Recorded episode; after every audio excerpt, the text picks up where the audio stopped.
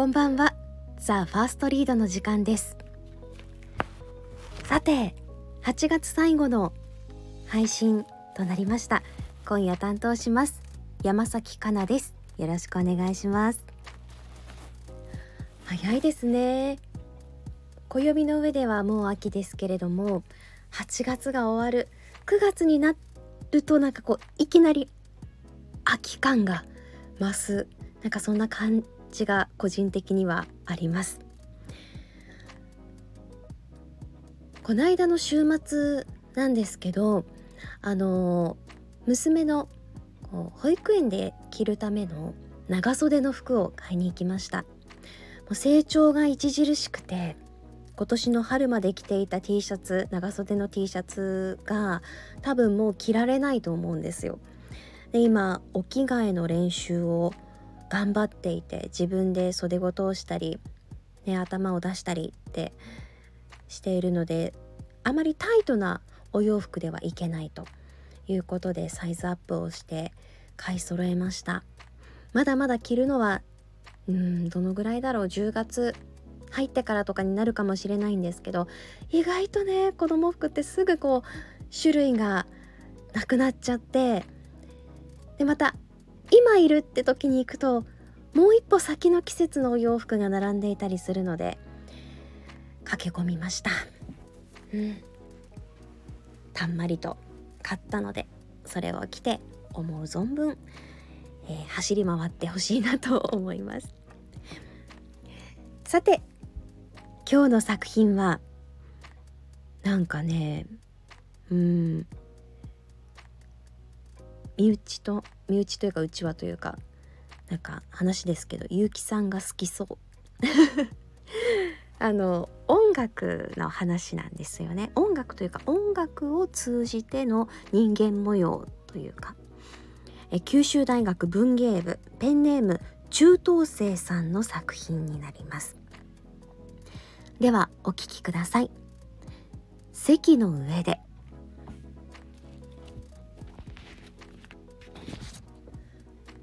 ここ最近ずっと夜の10時をまたぐように僕は電車に乗っている。席は右側。会社員や学生が反対の車線で僕の住んでいる町へと帰っていく中僕は席に座って車窓を見ながらまだほんのりと明るい街へと向かう。大抵の人が電車を目的地へ向かうツールとして利用している中この電車が目的地である僕はただひたすらに車窓を眺めた。もちろん僕は決して鉄道オタクなどではない。本当のことを言うと電車が目的でもない。僕はただ探しているのだ。あの日沿線沿いの道路をゆっくりと歩いていたあの子を。あの日曲だけを残して消えたあの子を。また会いたいと心の底から願いながら車窓から暗い街並みを街路を眺めているのだ。僕は探している。ギターケースを背負ったあの子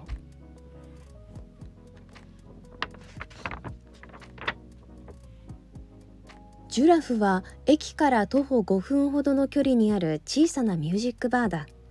あの子とはそこで出会った。きっかけはギターケースに貼られていたルーレインのステッカーだった。嘘知ってるの？少し驚いた様子でギターケースの持ち主であるレレはそう言った。すごい。ライブハウス以外で僕も初めて見た。私も初めて知っている人に会った。これどこで？兄貴が中古コレクターでね。部屋に入った時に見つけた。君は？僕は親父がファンだったからカセットテープをたまたま聞いてなるほど似てるね似てるねレレがにやりと笑みを浮かべたので僕も笑いながら答えたレレの兄はもともとバンドマンだったらしい世間にまだ名を上げない隠れた名曲が小さなライブスタジオには溢れていることを不満げに。彼は毎日レレに話していたそうだ。ルーレインもまた彼が嘆いていたバンドの一つだった。なんで有名にならなかったんだろう。おそらく兄とそっくりであろう不満な顔でつぶやくレレは眉を少ししかめながらギターケースに貼られたルーレインのステッカーを撫でた。それは僕も同じ気持ちだった。ルーレインという共通点で打ち解けたからか。それから僕たちは店内に流れる音楽に時折耳を傾けながら自分の好きな音楽好きなアーティストそしてルーレインのことを長い時間話した。曲を作っているの。不意にそう言ってレレが取り出したのは一冊の A4 ノートだった。わかる？歌。とだけ表紙に書かれたレレのノートには途切れ途切れの歌詞とアルファベットが振られていた。薄く切った思い出。CACG とこんな具合に。独特だね。でしょ？聞かせてよ。やだ。愉快そうにレレはそう言うと僕の手からノートを取り上げた。すごく見たいんだけど。あんまりね長くは見せたくないの。短くならいいのに？おかしい？おかしいよ。おかしくて結構と控えめに言うと。レレは手元にあったソーダを一気に飲んだ。おおと少し目を大きく開いてレレがグラスを凝視する。レレが手に取ったグラスにはオレンジに満ちた店内の景色がきらりと映った。さてどうする？閉店時間になってギターケースを背負いながらレレが僕にそう尋ねた。どどうするって？聞きたくないの？歌。マジ？マジ。聞きたい。そう答えるとレレは僕の右手をつかみスタスタと歩き出した。ええ？戸惑う僕をよそにレレは進み続ける。ちょどこ行くの？ルーレイン。ん？ルーレインだよ。こちらを振り返らずにレレはまっすぐ進み続ける。立ち止まると手が離れそうになるので僕も必死にレレについていった。そして僕たちはクラゲ駅という小さな駅に着いた。それは僕の住んでいる町に続く路線の駅ではなく小さな田舎に向かうための小さな駅だった。2曲目。人のいない駅のホーム。そのベンチに座ったレレがギターを取り出しながらそう言った「おわんクラゲ」って曲あれここが元ネタなの。マジ？と僕が尋ねるとうなずく代わりにレレが「じゃーん」とギターを鳴らす。ホームを抜ける風とともにレレの歌声が響き始めた。レレはずっと目を閉じながら歌っていた。時折黒い髪がさらりと目元にかかり白いうなじに小さな蛾が止まったりしたがそれでもなおレレは歌い続けた。朝が来なかったら僕はどこに行くだろう。最後の歌詞を歌い終わるとレレは「はあ」とため息をついてゆっくりと伏せていたまぶたを開いた。ちゃんと聞いてた？うん。あそう。どこか不満げにそう言いながらレレがギターをケースにしまう。パチンと金具が閉められた時僕は妙に寂しい気持ちになった。レレの曲をやるのかと思った。私のよりこっちのがいいでしょ？上手だった。あそう。聞かせてくれないの？いやだ。でと舌を出しながらレレがそう答える。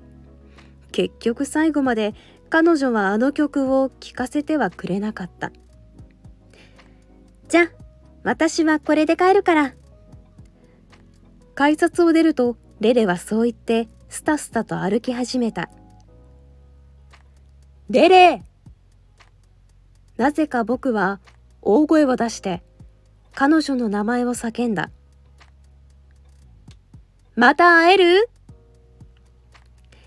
さあね。少しにやりと微笑んでレレがまた歩き始める。その後ろ姿が僕が最後に見たレレの姿だった。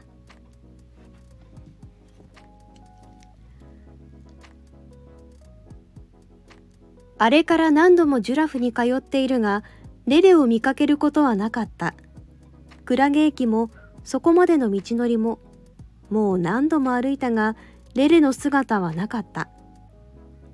ただ一度だけこの電車に乗っていた時あのギターケースを背負った人を見たような気がしたのだ。おそらくもう誰も知らないであろうルーレインのステッカーが貼られた黒いギターケースを。それがレレなのかどうなのかわからないまま僕は今もこの電車に乗り続けている。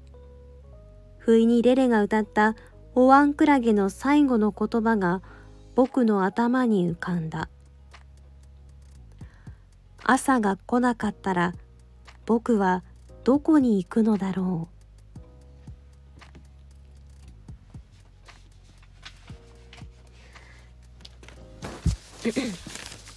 さあいかがでしたでしょうか、えー、中等生さんの席の上で。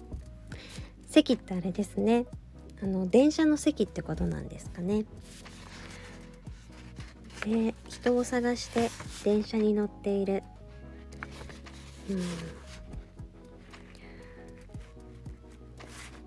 音楽とかなんか好きなものがあると打ち解ける誰かと打ち解けるスピードってすごく速いですよね。やっぱりこう共感とか同じ気持ちになったりとか楽しみをしているってすごく人と人を結ぶんだなって思う時があります。さあ来月も、えー、コラボ企画に参加してくれている学生さんの作品が登場します。ぜひ続けてお聴きください。では今日はこの辺で。今日も一日お疲れ様でした。おやすみなさい。